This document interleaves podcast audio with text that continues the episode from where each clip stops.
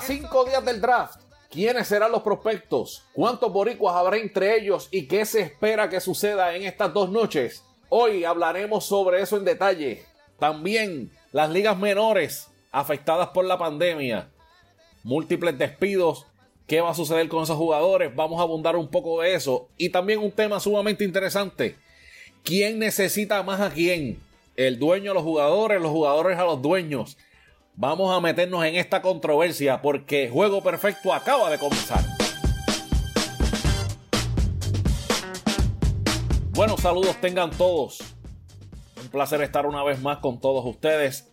Este es un episodio más del podcast que ha sido su favorito de en estas primeras tres semanas, Juego Perfecto.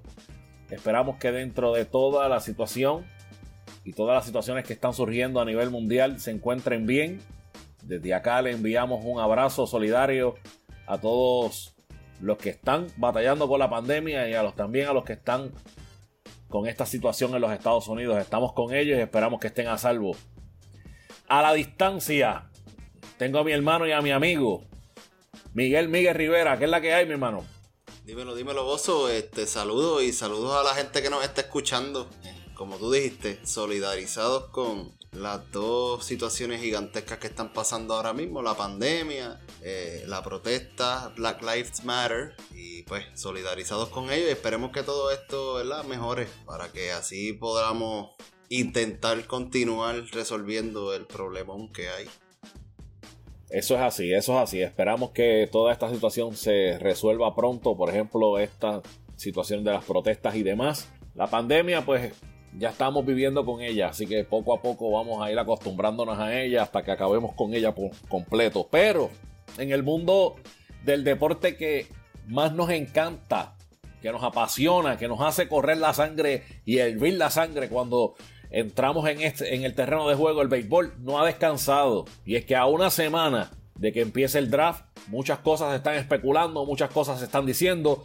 Hay muchos prospectos que están en la mirilla de los 30 equipos de las grandes ligas, prospectos puertorriqueños también, pero solamente hay 5 rondas. ¿Qué va a suceder? ¿Qué jugadores son los que se esperan? Miguel, ¿qué esperamos de este draft 2020? 5 rounds nada más.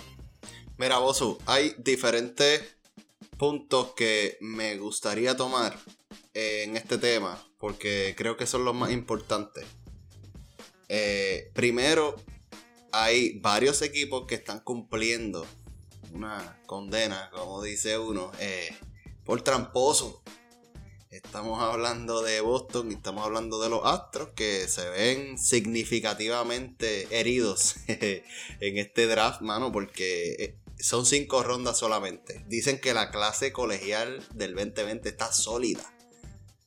Eh, eso es otro punto también que tenemos que tomar pero creo que esos equipitos van a sufrir. Son poquitos peloteros los que se van en este draft. Y probablemente terminen firmando mucho pelotero por 5 mil, 20 mil, etc. Eh, tenemos también que los peloteros que están en el draft eh, rankeados, la mayoría de ellos son colegiales. Son bien pocos y hay muchos reporteros hablando. Buster Only, eh, uno de ellos, de ESPN y Jeff Passan que están diciendo que los equipos van a intentar asegurar ese, ese draft pick y probablemente haya una minoría de jugadores de high school, como lo han sido los años anteriores, pero al reducirse esto de 40 rondas a 5, estamos hablando que probablemente hayan de unos 10 a unos 20 picks solamente de high school, gente. 10 o 20 picks. Ay, ay, ay. Eso va a ser muy interesante. Eh, y esto puede ser que lleve a que la MLB decida entonces acelerar esta regla que quieren imponer, que cada jugador que vaya a ser elegible al draft mínimo esté dos años en universidad.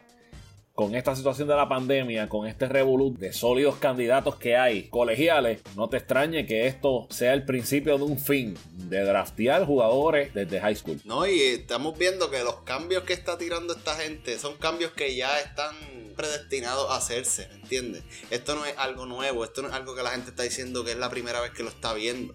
Es que toda esta situación que está pasando ahora va a acelerar, como tú bien dijiste, ese proceso. Y eso lo van a intentar implementar lo más rápido posible. La NCAA también está haciendo sus ajustes para poder aceptar todos estos peloteros que se van a quedar fuera del draft. ¿Entiendes? So, hay un trabajo en conjunto ahí Aquí el problema del trabajo conjunto no es entrar en CWA y la MLB, pero eso es otro tema.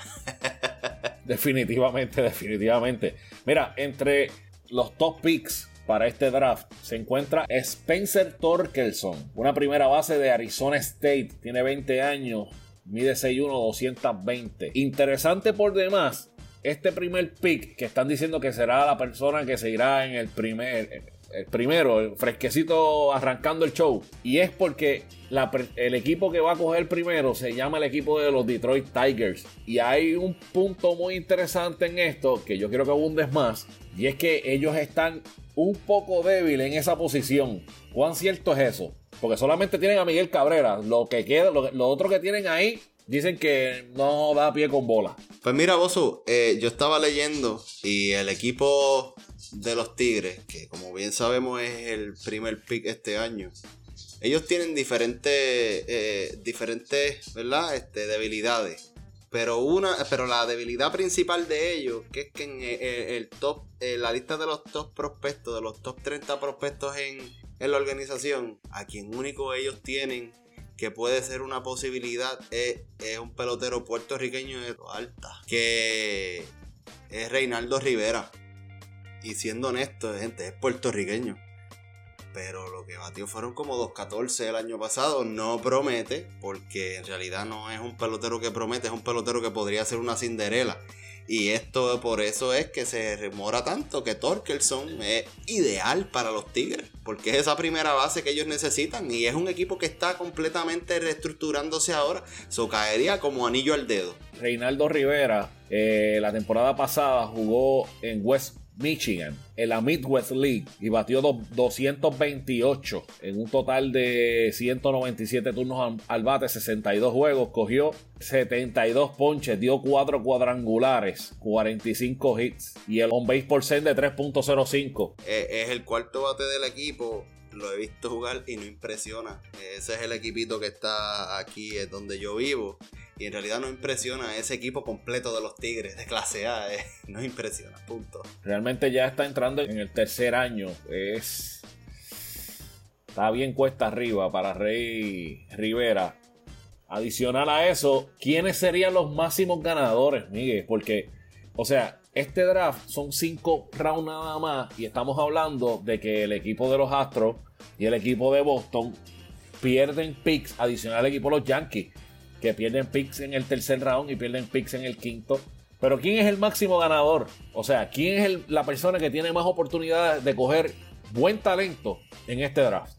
Que hay tres equipos que tienen cuatro picks antes de la tercera ronda. Y estos son los pajaritos de San Luis. A empezar por ahí. estoy bien contento. Y tenemos a San Francisco.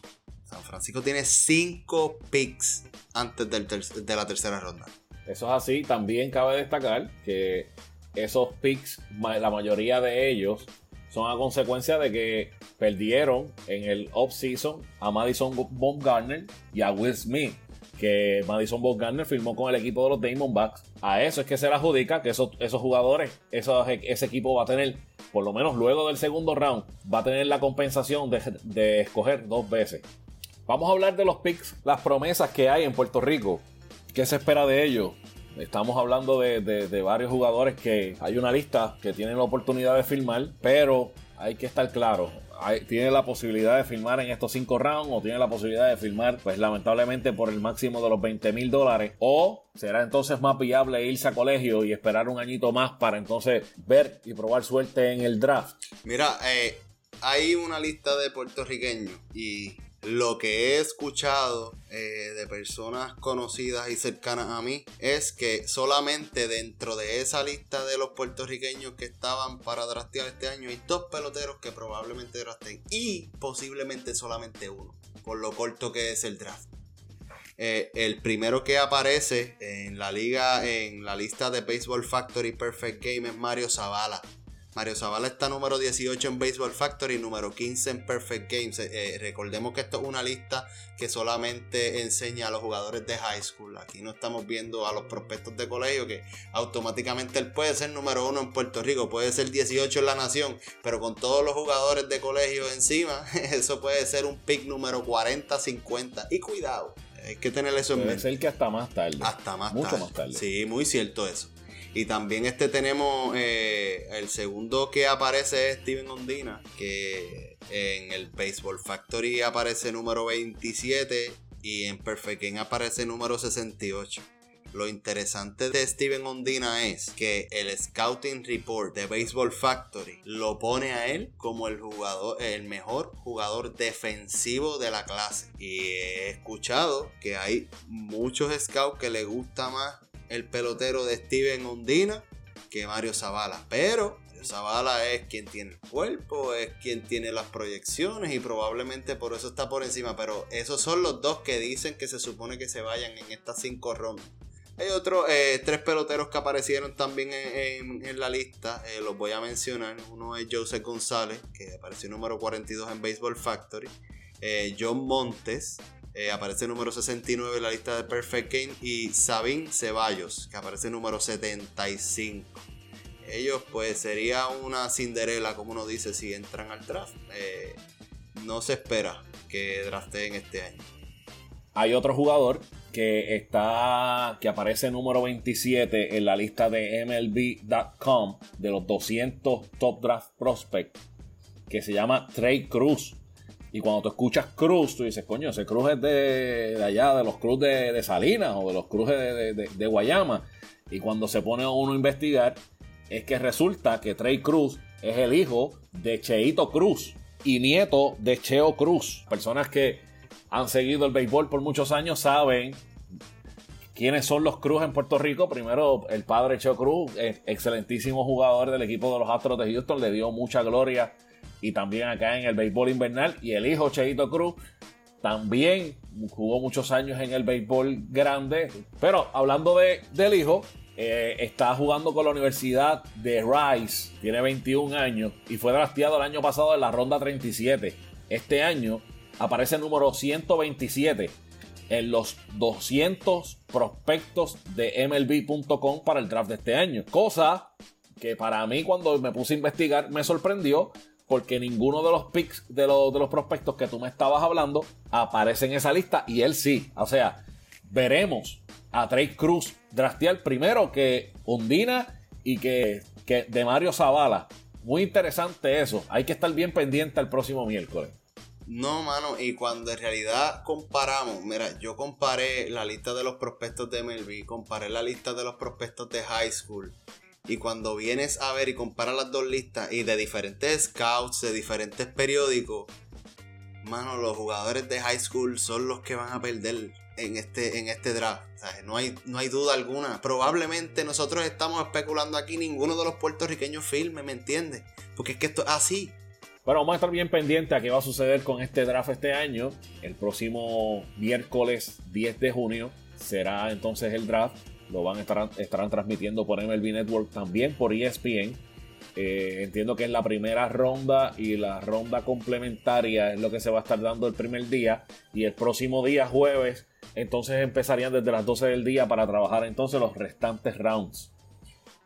Bueno, mira, vamos a continuar con otro tema y es que las ligas menores de las grandes ligas se han visto bien afectadas con esta situación de la pandemia. Hay despidos masivos en las diferentes organizaciones y me pregunto, ¿habrá béisbol de liga menor? ¿No habrá béisbol de liga menor? ¿Qué va a suceder con las ligas menores? ¿Qué me puedes decir sobre eso, Miguel? Mira, mano, eh, hay diferentes. eh, la Liga Menor no va. Vamos a empezar por ahí. No va y no va porque lamentablemente aquí no se pueden hacer este, reuniones de más de una cantidad de personas y esas actividades no están permitidas. Y ahora mismo ningún equipo de Liga Menor tiene la capacidad económica para correr un inicio de temporada a esta altura. Eh, eh, quien único puede hacer eso es el equipo grande y el equipo grande tiene problemas suficientes como para preocuparse de liga menor. Eso sí, muchos equipos optaron pagarle a los peloteros un estipendio de 300, 400 dólares y probablemente digan, ya, 300, 400 dólares semanales. Eh, dicen, eso no es mucho, eso es lo que cobra esta gente. No, no nos tapemos los ojos. Eso es lo que cobra esta gente en Liga Menor. Esta gente de Liga Menor no está haciendo los millones que hacen los demás allá arriba. La gente se cree que, las personas cuando firman se convierten en millonarios de una y eh, la realidad del caso es que es las personas que logran llegar en los primeros, ponle dos rounds, tres rounds, que cogen un buen bono. Pero luego de eso es una persona que coge un salario como si fuera un trabajador de una fábrica en Puerto Rico cobrando 7.25. Es la misma cuestión. Y, ese estilo de vida aquí en Estados Unidos, caballo, 300 dólares a la semana estás cogiendo desempleo. Ese es el estilo de vida aquí. Eso pone, para ponerlo en la juega de bichuela, no da para vivir. Punto. Continuando acá, eh, pues hay equipos que están optando, inclusive hay equipos eh, como los Twins y Kansas City que no votaron a nadie de Liga Menor. Ellos optaron eh, por su sistema y es lo más sólido que esos equipos de mercado bajo tienen. Y dijeron, mira, no, no vamos a salir de ningún pelotero y les vamos a seguir pagando lo que les estamos pagando hasta finales de agosto. So, ellos ya están comprometidos hasta finales de agosto en pagarle a estos peloteros y también eh, eh, hay que tener en cuenta que la temporada de liga menor es más corta. Ya para ese momento de agosto ya si tú no estás dentro del roster de los 40 estás fuera, ya terminaste tu temporada. O no pasaste a los playoffs, sí. O no pasaste a los playoffs, se acabó ya el béisbol para ti, para ti en ese momento. Realmente es así. Eh, pero nada, eh, lo que se ha visto ha sido que estos peloteros de agencia libre que van a intentar hacer eh, en el sprint training el trabajo para firmar le dieron release a todos ellos, no firmaron a, prácticamente nadie. Y normalmente para este tiempo hay equipos que que votan 30, 40 peloteros de liga menor porque no dan la talla, pero aquí lo grande es que todos los equipos lo están haciendo. Lo interesante de que no hay liga menor es el draft. O sea, ¿qué va a pasar con estos jugadores que draften este, el próximo miércoles? ¿Qué va a suceder con ellos? ¿Los van a meter al equipo grande de saque para que por lo menos se mantengan haciendo swings, practicando? ¿O qué va a suceder? O filmaste, qué bueno que filmaste, vete para tu casa, nos vemos el año que viene. ¿Qué va a suceder con ellos? Ahora mismo se va probablemente ya a comenzar el béisbol en muchos estados. Sabemos que hay peloteros ya de Puerto Rico viajando a Estados Unidos porque van a empezar los torneos de Perfect Game. ¿So qué te quiere decir eso? Que ya los equipos probablemente están viendo eso pasar y van a decir, mira, estos chamaquitos cuando vengan, nosotros podemos mantenerlos aquí, ¿me entiendes? En Florida, que nos está dando el espacio para hacerlo. La NBA sacó también una noticia que quieren terminar la temporada regular, que esto es mortal para el béisbol, gente. Mortal. ¿Sabes? Otro tema aparte. Yo pienso que los eh, dueños van a utilizar, eh, van a sacar ventaja de estos estados que quieren reabrir y que quieren hacer este eh, esta reapertura económica para, para lograr acomodar a esos peloteros que, no están haciendo nada o que drastean este año. Pero si no hacen nada, se van con un par de millones en el bolsillo para la casa. No es como que no se fueron con las manos vacías, ¿tú no crees? No, claro, claro. Ellos salen con las manos, con las manos llenas, obviamente. Pero ese pelotero deja de practicar, deja de trabajar, deja de, entrenar. entonces, cuando llegue la próxima temporada, el pelotero que tú filmaste por X cantidad de dinero será el mismo. No es lo mismo. Hay que ver qué va a suceder con todo esto. Muy interesante. La situación de la Liga Menor realmente es una situación bien penosa. Nosotros personalmente conocemos personas que están trabajando en las ligas menores que en estos momentos, pues obviamente se, han se pueden quedar sin trabajo. Si no se quedaron sin trabajo, lo desconocemos en estos momentos. Todo eso por buscar un sueño de llegar al, circo grande. Esta situación de la pandemia los ha impactado de manera sin precedentes. Por eso es que esperamos que, en un futuro no muy lejano esta situación de la pandemia se controle y podamos empezar a volver a, a vivir esta realidad y que todos estos equipos de Liga Menor puedan volver, aunque los rumores se dicen que van a seguir cortando equipos de liga menor y que al final del camino solamente se van a quedar con pocas ligas en liga menor es un rumor que lleva años diciendo, pero cuando el río suena es porque agua trae. Así que vamos a estar al pendiente sobre esto, qué va a suceder con los jugadores, qué va a suceder con los que se han drafteado.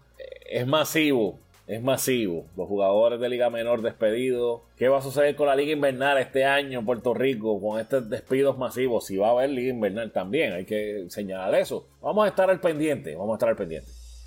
Y bueno, luego de haber hablado del draft, de lo que se espera del draft, de la situación de las ligas menores, cómo la pandemia los ha afectado, de que no va, no va a las ligas menores, vamos a este tema muy interesante que lo trajo a la mesa Miguel y a mí me estuvo muy interesante y dije, no, este tema hay que tocarlo en este, episodio porque ¿quién necesita más a quién? ¿El dueño a los jugadores o los jugadores a los dueños? Con esta situación del tranque que hay, de que quieren, eh, los jugadores quieren jugar 114 juegos, que ahora los dueños quieren jugar 40, 50 juegos. ¿Quién necesita de quién para que el béisbol siga o para que ¿verdad? el deporte siga floreciendo y siga siendo uno de los deportes rey en, el, en, el estado, en Estados Unidos. Miguel, ¿quién necesita quién?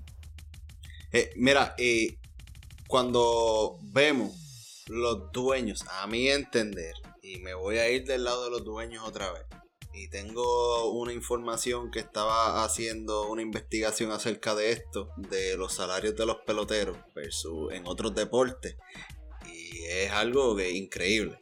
Yo entiendo que los dueños ahora mismo son los que tienen el poder para tomar las decisiones de qué sucede y qué no sucede. Y te voy a explicar por qué. El pelotero, si no cobra, si no juega, no lleva nada a su casa. ¿Por qué te digo esto? Porque los peloteros que cobran más en el deporte del béisbol no hacen dinero ya de sponsorship. Nosotros no vemos a derechita los anuncios de Gillette, más nada. No hay cara en el béisbol. O sea, los peloteros de béisbol no representan ni promueven un cambio gigantesco dentro del deporte en ningún lado. Porque tú le puedes preguntar a cualquier pelotero quién es Carlos Correa en Puerto Rico y te lo puede decir. Pero si vienes acá en Estados Unidos y preguntas quién es Mike a lo mejor no todo el mundo te lo dice, caballo. Ese es el mejor pelotero en las grandes ligas.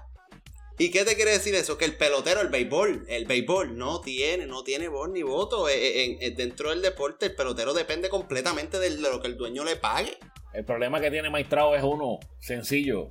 Es que decidió firmar con un equipo del oeste. ¿Quién demonios va a ver un juego a las 10 de la noche? Nadie. Nadie. Pero realmente lo que tú estás diciendo tiene mucha razón. Ahora mismo no hay jugadores que tú los veas en la televisión que tú los veas en la, en la, en el cine, que los veas haciendo algún tipo de promoción, la que sea, la que sea. No los hay, pero la culpa es de los jugadores.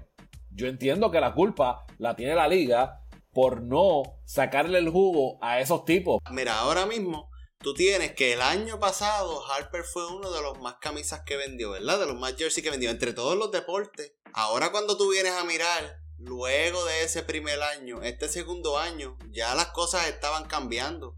El béisbol no se trata de un solo pelotero. Esa es la diferencia a otros deportes. Tú puedes tener una cara en cual, mira, y hay deportes que tienen muchos jugadores, tienen muchos, pero por ejemplo el fútbol tenemos el quarterback, ¿me entiendes? En soccer tenemos el que anota los goles. Esos son los que la gente ve en pelota, el que da honrones sale cuando dio honrón, pero sabes que, que después tuvo 200 turnos que no hizo nada.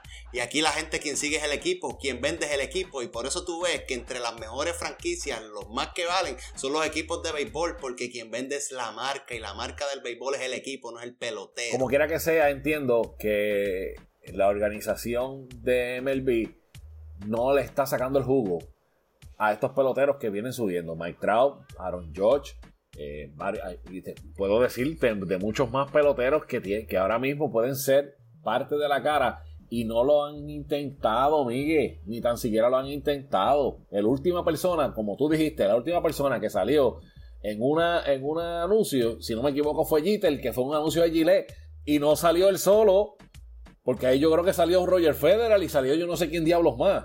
Yo voy a yo voy a concordar contigo en eso, Bozo, porque yo entiendo que la liga es la culpable de que el deporte esté donde esté ahora mismo, no es más nadie. No es más nadie. Porque ellos son los que regulan. Ellos son los que, dicen qué sale y qué no sale. Y el principal culpable de eso, el pelotero se tiene que atener a eso. Entonces, si tú vas a trabajar con los dueños tienes que aprender cómo establecer ese balance. Podemos ver otros deportes, podemos mirar otros deportes y, vemos la comunicación que hay entre ambos lados, caballo, porque se ve el producto, se ve lo que está saliendo, los ves evolucionando. Y el béisbol que tiene unos sistemas tan buenos, porque son buenos, y te voy a decir algo, tú entras y lo ves solamente en una simple aplicación. Tú entras a la aplicación de Melvin y es una de las aplicaciones más completas de deporte.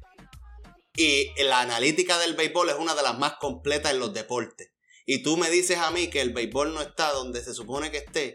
Y eso es culpa de la liga. Yo estoy totalmente de acuerdo contigo, caballo. La tecnología. Y ellos le están achacando, y ellos le están achacando a que, el, a que el éxito de las grandes ligas no ha sido mejor porque el juego es muy lento. La realidad del caso es que eso es pura basofia. Eso es pura basofia. Es que no promocionan de la manera correcta el juego no lo, no, lo, no lo promocionan, no ponen una cara que digan, mira, esta es la cara de, este, de esto, y esto, este es el tipo, este es el mejor tipo. Cierto, tú no ves interacción de peloteros, fanáticos. Mira, eh, eh, parte de lo que yo le aplaudo a la Asociación de Peloteros cuando devolvieron la propuesta fue, vamos a ponerle esos micrófonos a los peloteros mientras estén en el tejeno para que la gente pueda interactuar con ellos, brother, porque es que hay que, hay que llegar a conocer ese pelotero. La gente no tiene esa accesibilidad en el béisbol como lo hay en otros deportes. Estoy totalmente de acuerdo contigo, la liga es la principal culpable de que estas cosas no estén pasando.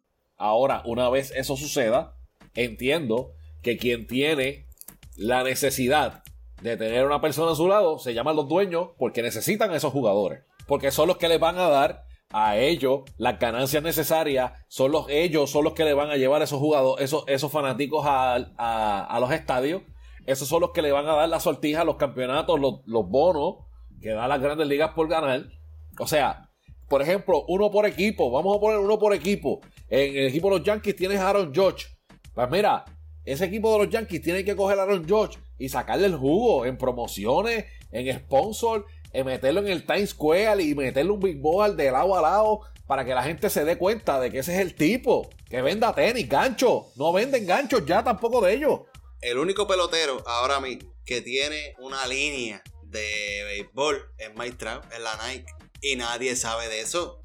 Y no, no sé si las otras este, marcas grandes tienen líneas de, jugadores de grandes ligas. No sé, de verdad desconozco. Yo sé que Carlos Correa, que es de acá, el Boricua, trabaja con la Adidas, pero yo no he visto ninguna ropa de Adidas. Eso no es su línea. Eh, eh, él, él, tiene un contrato con Adidas y Adidas diseña unos ganchos y él ayuda probablemente en el proceso y él lo usa. Y es, lo mismo que el indoor con la New Balance. cuando, Antes era, cuando antes era Under Armour, ¿sabes?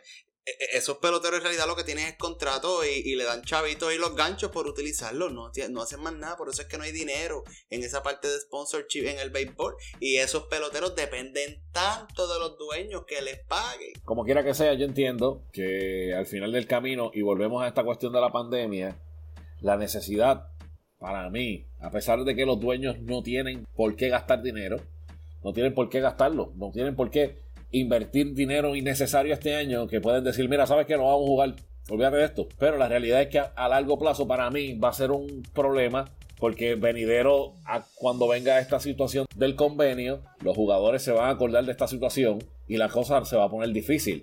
Entonces, ¿quién necesita a quién? Pues entonces ahí yo entiendo que los dueños necesitan que los jugadores den su brazo a torcer y digan, mira, mano, vamos a jugar por esto, por esto, por este salario prorrateado y vamos a jugar béisbol y nos vemos en el 2021 y, cuadramos todo lo que tengamos que cuadrar y de ahí en adelante pues vemos qué pasa. Y la MLB ya dijo que no iba a entrar en renegociaciones de salario ninguno. Ellos dijeron si los peloteros quieren prorrateado, nosotros podemos y los dueños dijeron que tenemos una eh, eh, temporada de 50 juegos. No hay break. Eso es lo que la MLB está trabajando y eso es lo que hay. Si el pelotero lo quiere, lo coge. Si no, va a haber béisbol. Porque te pregunto algo, oso. En realidad, el dueño y el pelotero es el que se ve afectado. ¿Dónde se ve el béisbol aquí? Vamos a hablar claro. Porque el eh, aquí están peleando dos lados. Pero están peleando por una cosa. Que necesita todavía fanáticos que, que incremente esa área de fanáticos. Y estamos teniendo este problema. El béisbol, ¿dónde quedó aquí? Porque estamos hablando chavos, dueños, peloteros y el béisbol, ¿dónde está? un momento muy interesante. Yo considero, vuelvo y te digo, entiendo que los dueños necesitan de los jugadores que den su brazo a torcer este año, que jueguen, que hagan la situación de buena fe, que decidan jugar las cantidades de juegos que. Mira, yo considero que hasta 80 juegos, 80 juegos que se jueguen y se vaya a lo prorrateado, yo entiendo que no van a tener problemas. O sea, lo que pasa es que no hay dinero para pagarle 80 juegos prorrateados a los peloteros que cobran ese jeguero de millones, papá. Eso dicen ellos, vamos a ver. Eso, dicen ellos, porque ahora mismo la Asociación de Peloteros está pidiéndole informe a los, a los dueños para que suelten realmente cuánto están ganando y cuánto están perdiendo. Eh, sí, y, parte del problema que hay con la negociación es esa, que los dueños no quieren soltar el papel. Pues claro, porque no les conviene, no les conviene. claro que no, claro que no. Le dan demasiada información al pelotero y en un convenio colectivo por ahí, papá. Tacho, te van a coger de mango bajito, muchacho. Yo entiendo que la, que la situación del convenio arrancó ya.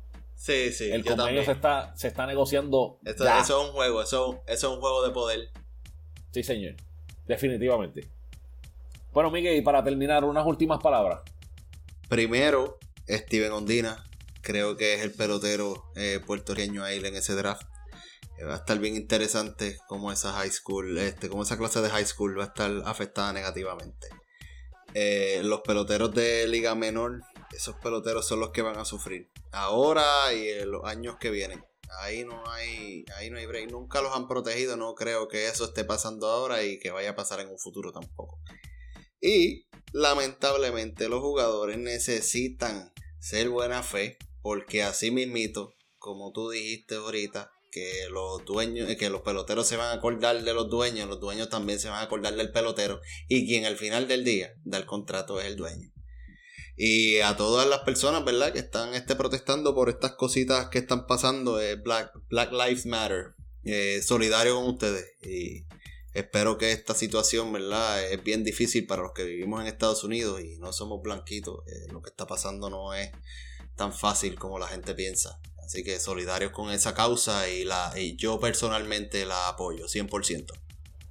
La realidad del caso es que esa campaña que se está realizando en todos los estados de los Estados Unidos en contra del racismo, nosotros la apoyamos aquí en Juego Perfecto al 100% nosotros los boricuas y nuestros hermanos latinos cuando vamos a vivir a los Estados Unidos sufrimos de esta maldita enfermedad del racismo, porque lo voy a decir así mismo, esto es una enfermedad que, que por años ha calado hondo en la nación de los Estados Unidos y mundialmente hablando siempre ha existido.